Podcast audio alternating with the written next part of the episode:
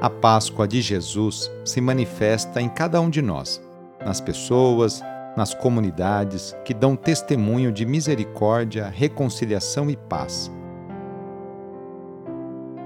Iniciemos esta oração traçando sobre nós o sinal da cruz, sinal do amor de Deus por cada um de nós. Em nome do Pai, do Filho e do Espírito Santo. Amém. Senhor nosso Deus, nosso Pai, nós cremos em vós, nós esperamos em vós, nós vos amamos, nós vos agradecemos este dia e vos damos graças porque estamos com vida. Oferecemos este dia ao Senhor com todas as nossas alegrias e sofrimentos, com todos os nossos trabalhos e divertimentos. Guardai-nos do pecado e fazei de nós instrumentos de vossa paz e do vosso amor Ajudai-nos a observar vossos santos mandamentos. Amém.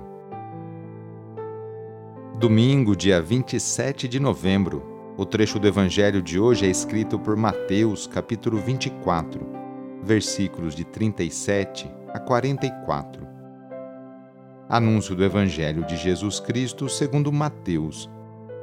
Naquele tempo Jesus disse aos seus discípulos: a vinda do Filho do Homem será como no tempo de Noé, pois nos dias antes do dilúvio todos comiam e bebiam, casavam-se e davam-se em casamento, até o dia em que Noé entrou na arca.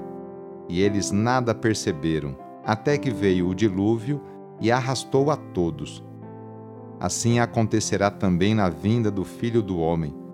Dois homens estarão trabalhando no campo um será levado e o outro será deixado. Duas mulheres estarão moendo no moinho.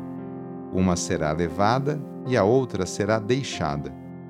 Portanto, ficai atentos, porque não sabeis em que dia virá o Senhor. Compreendei bem isto? Se o dono da casa soubesse a que horas viria o ladrão, certamente vigiaria e não deixaria que a sua casa fosse arrombada. Por isso também vós ficai preparados, porque na hora em que menos pensais, o Filho do Homem virá. Palavra da Salvação. Hoje iniciamos simultaneamente o tempo do Advento e o novo ano litúrgico. O Evangelho de hoje usa a linguagem apocalíptica, forma de expressão bastante comum no tempo em que o Evangelho foi escrito e nos momentos de crises e dificuldades, que a princípio pode assustar, mas lembremos que o Evangelho é sempre uma boa notícia, mensagem de alegria e esperança. O texto repete três vezes a expressão vinda do Filho do Homem. O apelo é para ficar preparados para a sua chegada, comparada a três cenas: o dilúvio, os trabalhadores e o ladrão. O Filho do Homem já veio, já está presente entre nós.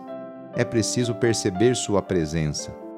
Para isso, basta assumir cotidianamente os próprios compromissos: trabalhar, comer, beber, descansar, guardar a casa, estar vigilante e preparado, é fazer bem o que temos de fazer.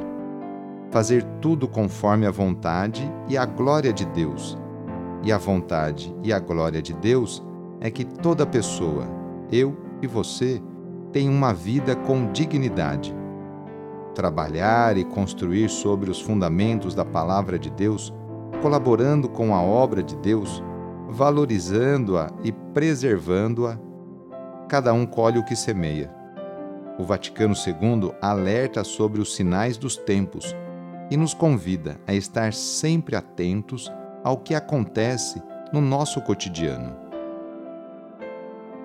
Na oração de hoje, vamos pedir especialmente a bênção para as famílias.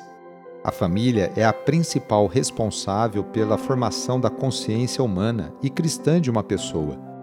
A família é a célula principal da sociedade e atualmente vemos um grande sofrimento de tantas famílias que passam por dificuldades em seus relacionamentos Vamos fazer o seguinte: reúna sua família e vamos pedir juntos a Deus a sua bênção.